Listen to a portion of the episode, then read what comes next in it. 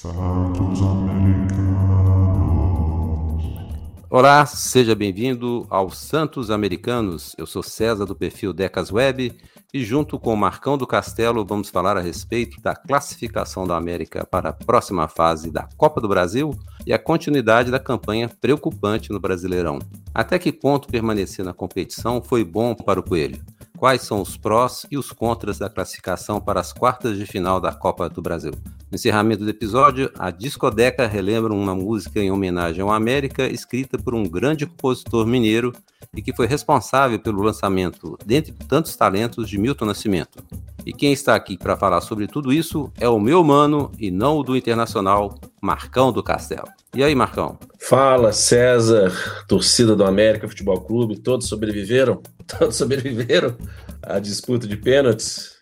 Eu sobrevivi. Eu sobrevivi porque a conexão caiu na hora dos pênaltis, César. Mas o importante é que nos classificamos para a próxima fase da Copa do Brasil. Trancos e barrancos. E o importante é a gente debater aí os prós e os contras, até para a gente ver o que pode ser melhorado, né, César? Então, bem-vindos os novos inscritos no canal. Comentem, apresente o canal podcast, na verdade, Santos Americanos para outros torcedores e vamos falar, César, vamos falar. Eu não sou o Mano Menezes, eu sou seu mano. Realmente, grande tirada. Exatamente. Mas antes de começar, não deixe de se inscrever no nosso canal do YouTube, mesmo que esteja nos ouvindo por uma das plataformas de áudio em que o programa está disponível. Deixe seu comentário, sugestão e acompanhe o arroba Santos Americanos no Instagram e Facebook ou arroba Santos Americanos no Twitter e também as redes sociais do Marcão do Castelo e Decas Web. Se você nos ouve pelo Spotify, aproveite e classifique os Santos Americanos com 5 estrelas. E se estiver nos escutando pelo YouTube, deixe o seu like. Isso vai permitir que o podcast seja recomendado com maior frequência a outros americanos. Se puder ajudar com qualquer valor para a manutenção do nosso canal, nosso Pix é podcastsantosamericanos.gmail.com da Caixa Econômica Federal. Marcão, Classificados para a próxima fase da Copa do Brasil, um jogo que só no primeiro tempo nós conseguimos manter a nossa média de levar três gols por partida. Parecia que a gente até ser goleado, mas no final um golzinho do Juninho nos salvou e nos levou agora para as quartas de final. O que, que você achou da partida? César, a situação está tão complicada, tão complicada, que a gente teve que comemorar o gol do Juninho. E por que, que eu digo isso? Porque o primeiro gol do Internacional foi num lance bizonho do Juninho, que aliás é, tem se caracterizado por uma falta de domínio de bola e passes errados. Então, o primeiro gol surgiu de um lance bizonho do Juninho e ele nos salvou com aquele gol de cabeça. Vou ser bem sincero com você, como eu sempre sou, e eu não tenho papas na língua, não faço médico com ninguém. Achei o América no primeiro tempo pífio, é, levou três gols de bola parada, e aí já é um ponto negativo que a gente pode estar debatendo aqui, que a bola parada, infelizmente, não é um dos pontos mais fortes do, dessa zaga do América. Né? O, o Pazinato, a gente percebe que tem uma dificuldade de saída de gol, é, ele é titubeia, titubeia. Todo, todo programa, César, usa uma, uma, uma, palavra do alfabeto aqui. Não, você então... consulta o dicionário primeiro, uma palavra difícil, você usa, né? Primeira oportunidade, você faz uso dela. É, antes da gravação, eu faço isso, eu faço uma pesquisa. Então, ele comete esse, essas falhas. No jogo contra o Fortaleza, ele também cometeu esse equívoco. O Wanderson e, e a zaga ali tem essa dificuldade de, de marcação. Então, foram dois gols como todos sabem, de bola cruzada na nossa área. E o terceiro, pênalti. Quem fez o pênalti? Quem fez o pênalti? Quem? O Alê. Que, aliás, se você for fazer uma, uma auditoria de pênaltis do América nos últimos 3, 4 anos, eu acredito que o Alê deve.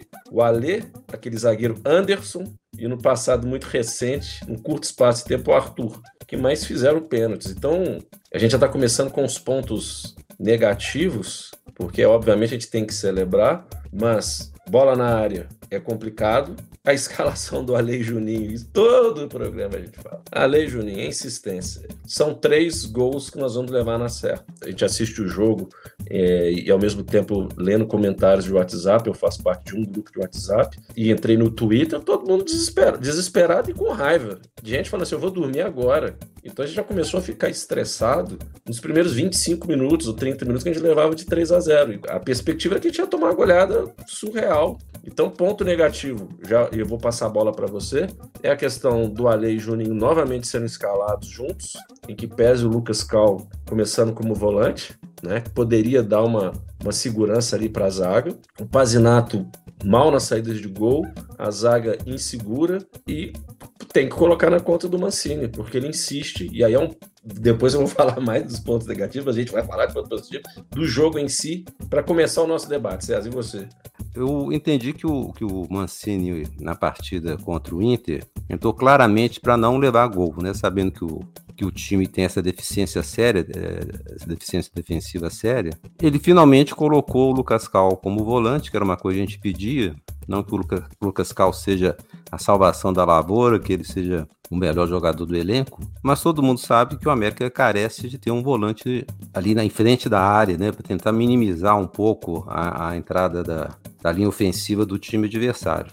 E na ausência do Benítez, ele tinha a opção de colocar ou o Martinez ou quem sabe o, o Breno numa partida no, com, com estádio cheio, até podia, mas ele preferiu colocar o Ale e o Juninho voltando a uma escalação que deu muito certo no ano passado até o Benítez chegar. O América é, tinha um meio de campo forte, não sofria tantos gols assim, é lógico era outra situação, outros adversários, outros momentos, outra época do time, né? outra fase. Mas acho que ele tentou fazer isso, manter uma, uma, uma linha defensiva mais, mais forte, com o Lucas Cal, Juninho e Ali. Só que é isso que você acabou de falar. Ale e Juninho juntos não dá certo. Não, não adianta. Por enquanto, não, não adianta insistir, porque não vai dar certo. Mesmo com a Ale voltando à posição que ele, que ele jogou muito no passado recente aí, ele tá numa fase muito ruim que nada dá certo para ele. E, e, na partida contra o Inter, é, ainda chegou ao auge ele fazendo pênalti. E na hora viu, né, todo mundo viu que tinha sido pênalti, não precisava nem de VAR, estava na cara que tinha sido pênalti. Estranhei que o juiz não tivesse marcado de imediato. Então, achei que, que o Mancini jogou para empatar, mas só que nenhum time, ou poucos times, aguentam jogar o tempo todo pressionados contra uma, contra uma equipe que, que precisava marcar gol. Né? Eles tinham que marcar um gol logo no, logo no primeiro tempo, o mais rápido possível, porque tinham que fazer dois para levar para os pênaltis. E o América a gente já sabe, assim, levou o primeiro, o segundo vem, vem logo. Né? É, é um descontrole, é uma, uma desconcentração, um, um, desespero. A gente não sabe o que acontece com esse time do América, que ele, que ele não, não fica satisfeito em levar um gol, né? ele tem que levar logo um outro seguido, que é para matar o jogo. E como você e disse. de raiva, né? Matar a gente de raiva também. É, também, né? E, e esse eu achei que foi o, o, o lado positivo, o, o Mancini finalmente ter acordado que realmente o time precisa jogar com volante. Né?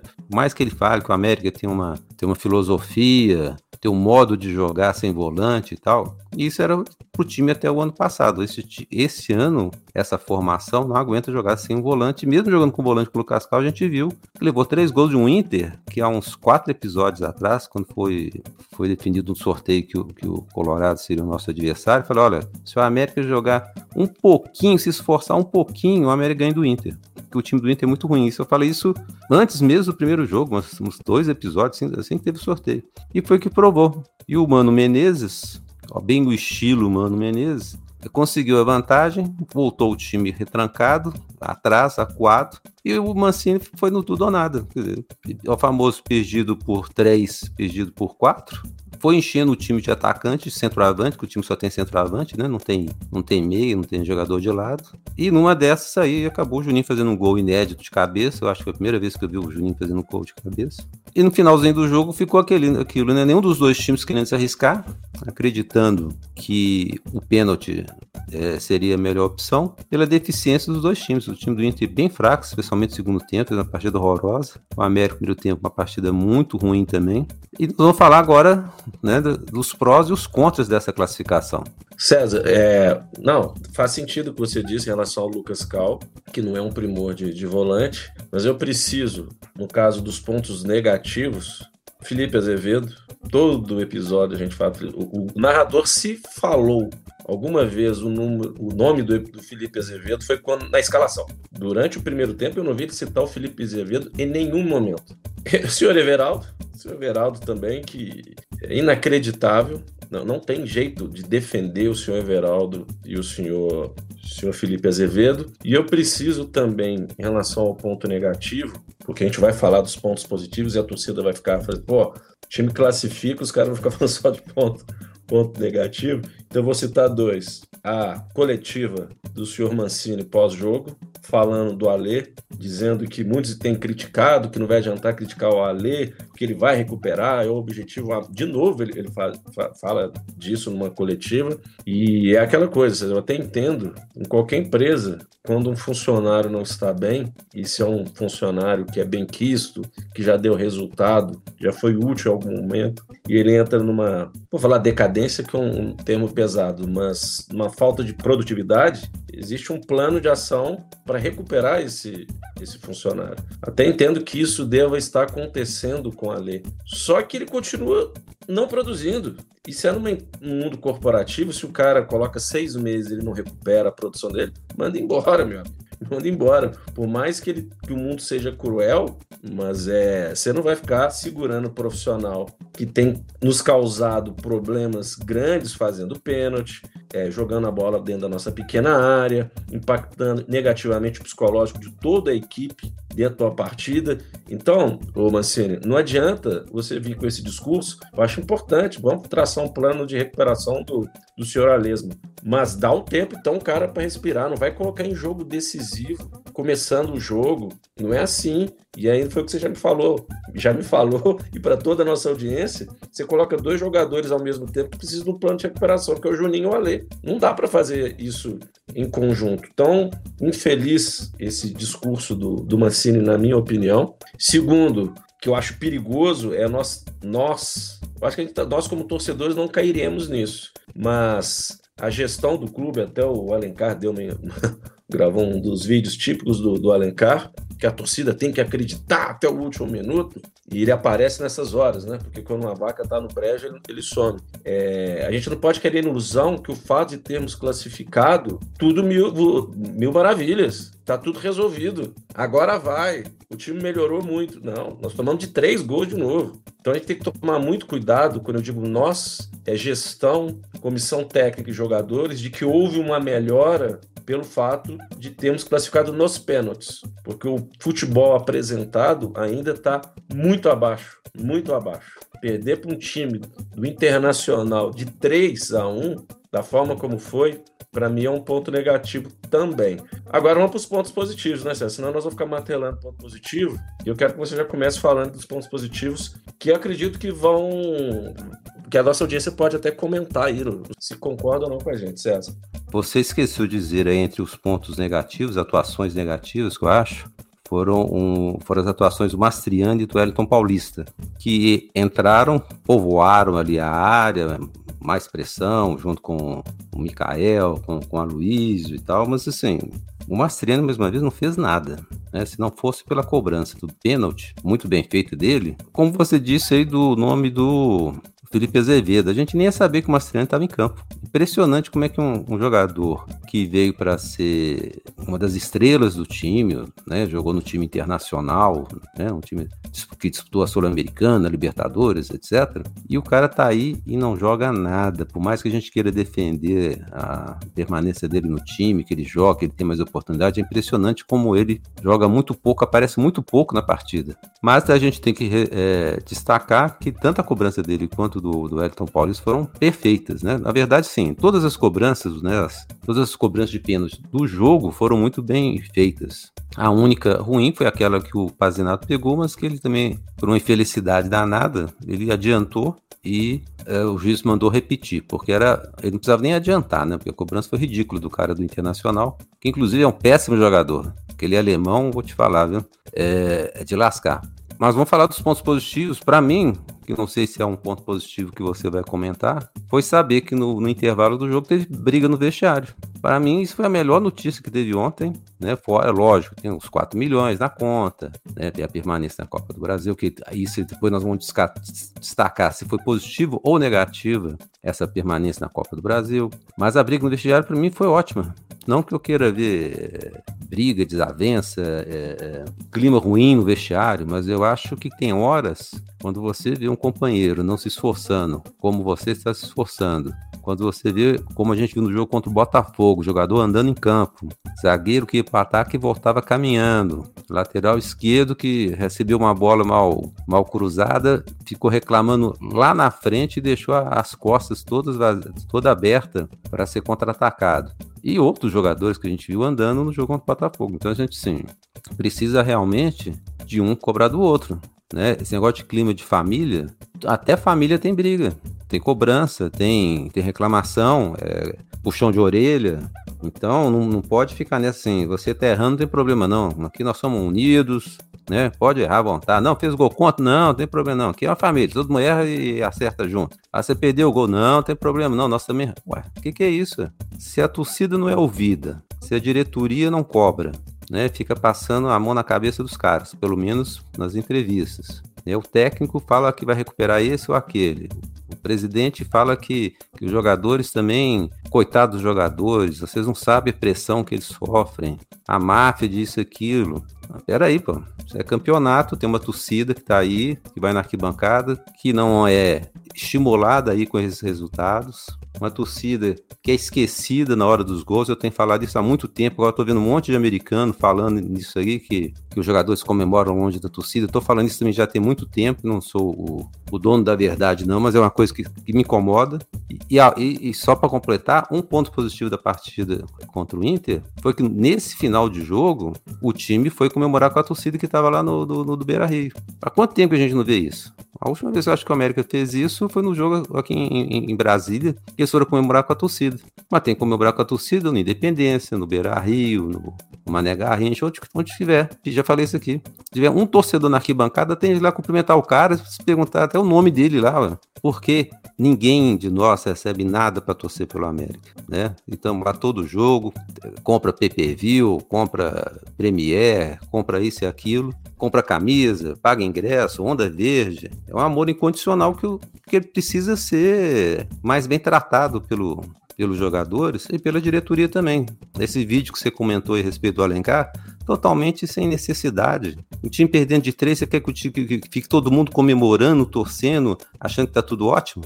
Isso é, é uma falta de, de, é, de respeito com a torcida. Então, ponto positivo, Marcão, briga no vestiário e finalmente o grupo de jogadores comemorando com a torcida na arquibancada. É dentro desse debate dos prós e contras da classificação da, da Copa do Brasil, é óbvio que o, o, o mais imediato é a questão do Pix. Ponto. 4 milhões, se não me falha a memória, no caixa, na conta do América. Então, esse é, um, é o primeiro pró. O segundo é que os nossos dois rivais de Belo Horizonte foram eliminados. Então, assim, a autoestima do torcedor do América na quarta-feira e até pelo menos sábado ou domingo antes do jogo contra o Corinthians, a autoestima está lá em cima, porque a torcida tirou onda.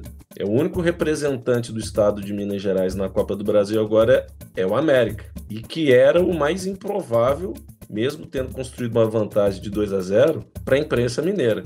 Então, outro fator positivo ou pró é que a imprensa mineira ficou naquela choradeira, né? E teve o nosso queridíssimo amigo Jaeci Carvalho, que é amigo do grande Marconi também, que ele nem citou a América no, no texto dele para o jornal aqui de, de Minas Gerais. Ele falou só do time azul e o time do Código de Barras. Então, outro ponto positivo, pró, é a questão de respeitarem, lutarem a respeitar o América. Né? O, o, o time está na zona de rebaixamento, mas esse entusiasmo com os outros dois clubes aqui de BH é tem que abaixar a bolinha. Então, vejo como ponto positivo esse, esse lado. É inegável que o lado psicológico do grupo, do elenco, tendo que manter uma autocrítica, como eu disse anteriormente, para não cair na ilusão que está tudo evoluímos, melhorou muito, mas o lado psicológico, emocional, de ver que tem como sair, entre aspas, da lama, do fundo do poço, o, o que tem nos surpreendido nos últimos anos é o poder de reação do América. E quando a gente vê partidas onde o time parece estar tá entregue, e se entregou mesmo, a gente não via poder de reação. Talvez isso pode ser um resgate de falar, não, nós, nós conseguimos sair do estágio que a gente está. O lado que você falou, eu ia citar, da família, toda família precisa de, de, de uma briga também para um apontar o dedo na cara do outro e falar, aqui, como assim?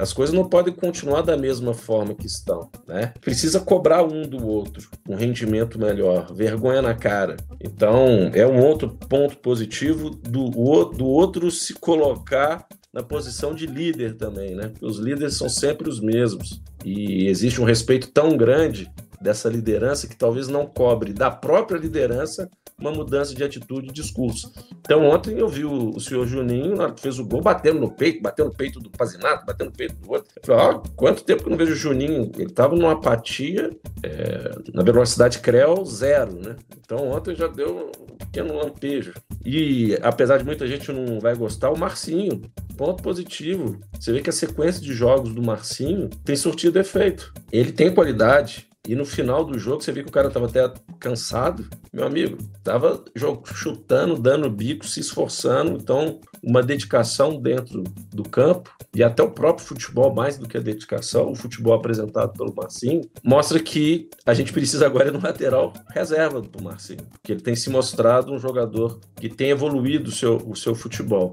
E isso pode ser o lampejo ou, ou lampejo, aí fica coisa muito simplória, mas um trampolim para a Série A, o time começar a ser respeitado por outros clubes. Porque o que está acontecendo, César, qualquer clube que vem aqui no Independência, na draga que o América está, ou estava, tomara que seja estava, era a Cuiabá veio aqui, aquele futebol pobre, a gente, eles conseguiram. Qualquer clube que viesse ou vier aqui em Belo Horizonte, quando pega um time baixo astral que leva três gols, assim, é um time sem poder de reação. Então vocês colocam tudo esse, esses pontos positivos ou prós, colocam no liquidificador e vamos ver se isso, de alguma forma, nos, nos, próximos jogos, efetivamente a reação vai acontecer. Falei demais, né, César? Mas eu acredito que foi o que eu falei no último episódio. Para todo episódio de caos, há uma perspectiva de melhora. Quando entra numa zona de conforto, eu acho que esse grupo estava numa zona de conforto, é, é perigoso. E para finalizar, a minha fala para devolver a bola para você.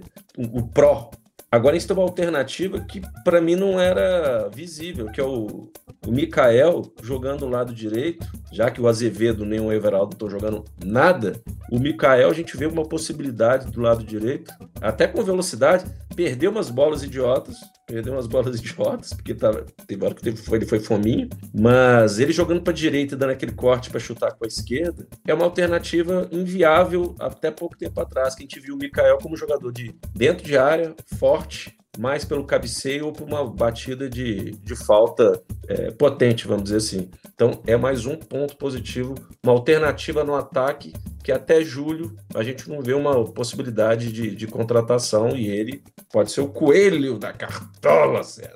O bom dessa do coelho da cartola é que ela é pouco usada, né, Marcão? É, isso aí foi lançado em 1800. Mas vamos lá. Eu normalmente almoço no restaurante e que eles gostam de passar o programa da Band na hora do almoço. Se não me engano, é Donos da Bola, edição nacional. Não sei se, sei se é bem isso, com a Renata Fã. O programa da Renata Fã é Jogo Aberto, César. E, e você estava comentando sobre o América ser o único time mineiro a se classificar para a próxima fase da Copa do Brasil. E participa desse programa o Everton Guimarães. E aí tava o, o Ronaldo, né? É, e ele colocando, pegando um, um, o animal símbolo do, do, do, nosso rival, colocando uma panela de pressão e tal, e gozando. E aí, no meio do, dessa confusão, aparece o coelhão com dois sacos de, de, dinheiro e coloca em cima da mesa do Everton Guimarães, e, com o um retratinho da Renata Fã, gozando e tal. Então, nessas horas, a imprensa mineira lembra do América, né? porque o América foi o único que salvou dos três, né? foi o único que passou de fase. Mas normalmente esquecem né, que, que, o América existe, ou se tivesse perdido, estavam descendo a lenha. Não que a gente esteja aqui exaltando que tenha feito uma partida maravilhosa, pelo contrário, a gente viu muito mais erros do que, do que acertos, como tem sido, infelizmente, nos últimos jogos. Mas é interessante que quando a imprensa quer dar um destaque para o América, ela arruma, ela arruma um jeitinho, né? Ela arruma um espacinho, ela arruma aqui alguns segundos, nem que seja só para gozar Renata Fama, eles arrumam um jeitinho, né? Sobre o, o, o Mikael, eu achei que o Mikael realmente entrou bem, mas parece que ele se machucou, não sei se joga aí nas, nas duas próximas partidas, que é contra o Corinthians e contra o Milionários. Finalzinho do jogo ali, já estava dando uma de Miguel ali, já não estava correndo e tal. É, Repete-se uma situação que a gente de conhecimento do caso do Benítez também, né? Que são jogadores que têm problemas físicos e que você não pode contar com os dois assim com muita frequência. Ele entrou bem, mas quando ele jogava ou usava, agia como um atacante, porque ele tentou ser um meia ali, no, querendo tocar a bola para trás, driblar ali na linha do meio de campo, aí ele perdeu umas bolas ali bem, bem ridículas, né, gerando inclusive contra-ataques e tal. Que é uma coisa que a gente não comentou, né, o Inter perdeu pelo menos umas duas chances claríssimas de gol no segundo tempo, podia ter feito 4 a 0 antes da gente ter feito nosso gol, podia ter feito 4, 5, é porque o América também deu muita sorte. Sobre os pontos negativos da classificação, eu acho que a gente tem que pensar o seguinte, que o América vai ter mais jogos intercalados, né? Também alguns episódios atrás eu comentei que o América precisava dar uma parada para poder acertar esse time, para descansar, né? Se é que ainda tem alguém cansado, já que vários jogadores ficaram fora aí algumas partidas em sequência, mas o América volta a ter aquele esquema de jogar final de semana e meio de semana assim que forem sorteados aí os, os confrontos aí da próxima fase. Coisa que outros times aí, né, vão, vão sobrar agora apenas oito, coisa que os outros times da Série A não vão ter mais. E quando tiver jogos da Libertadores, nós vamos ter os jogos finais aí da, da Sul-Americana. Então, vai ter esse problema aí, vamos dizer assim, de falta de tempo de recuperação, apesar do intervalo que nós vamos ter em função dos jogos jogos data FIFA, né, que vão ter partidos, se não me engano, dia 11, logo depois do jogo contra o Atlético Paranaense.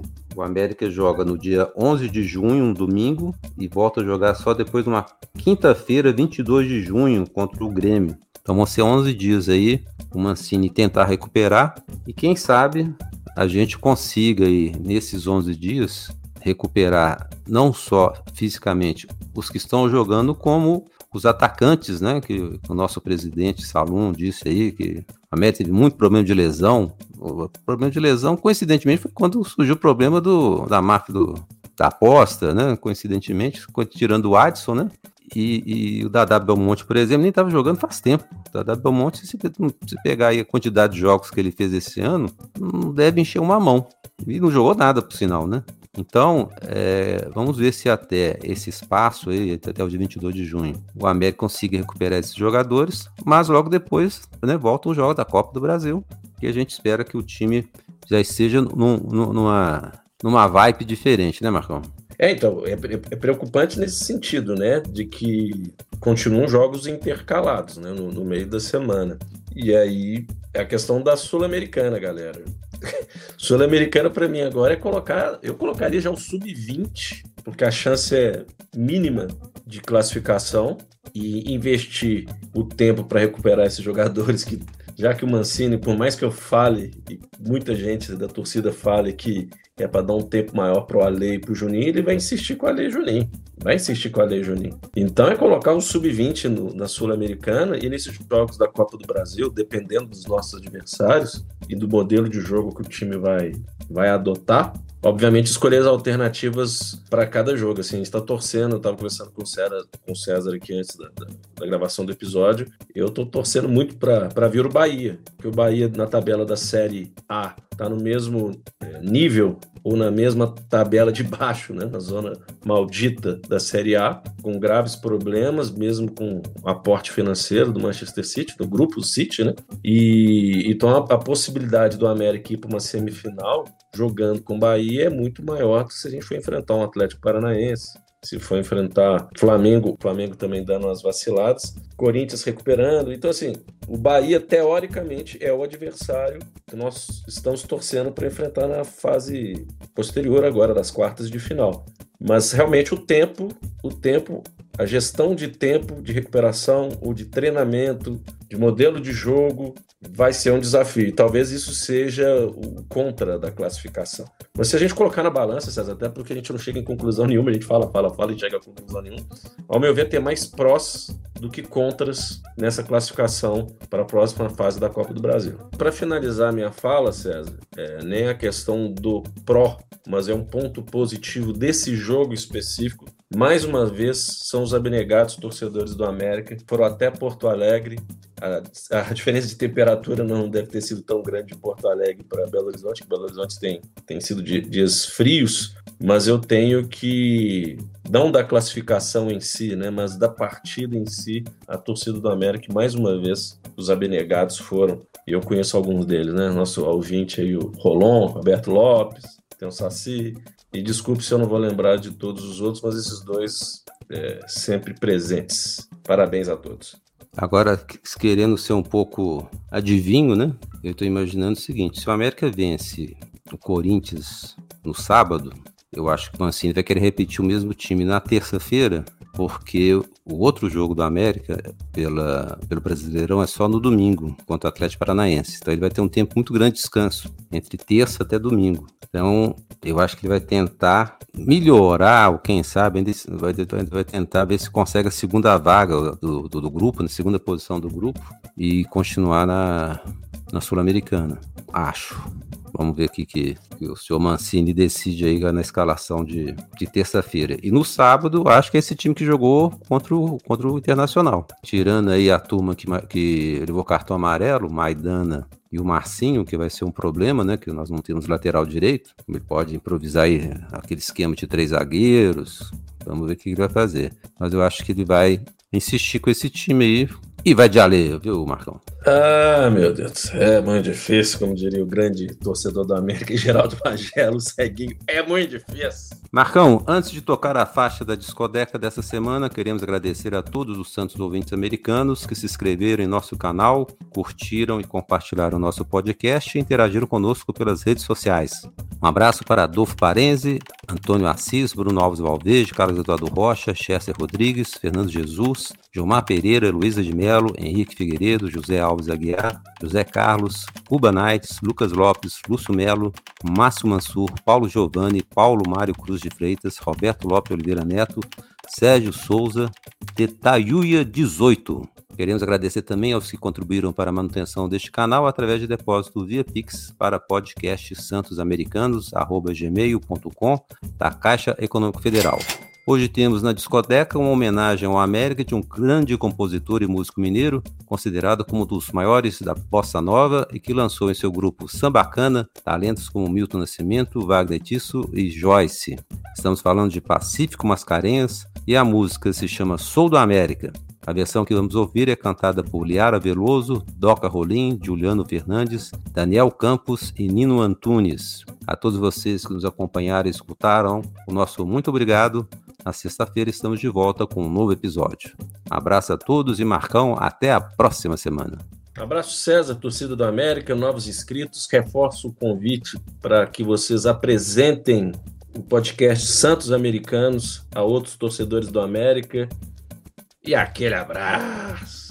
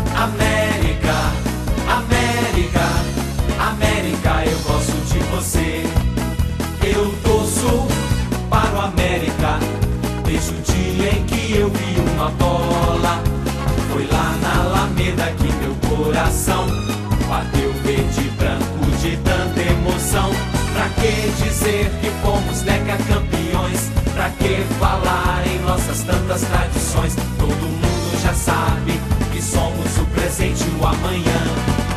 Por isso, sou do América e serei por toda a vida até morrer.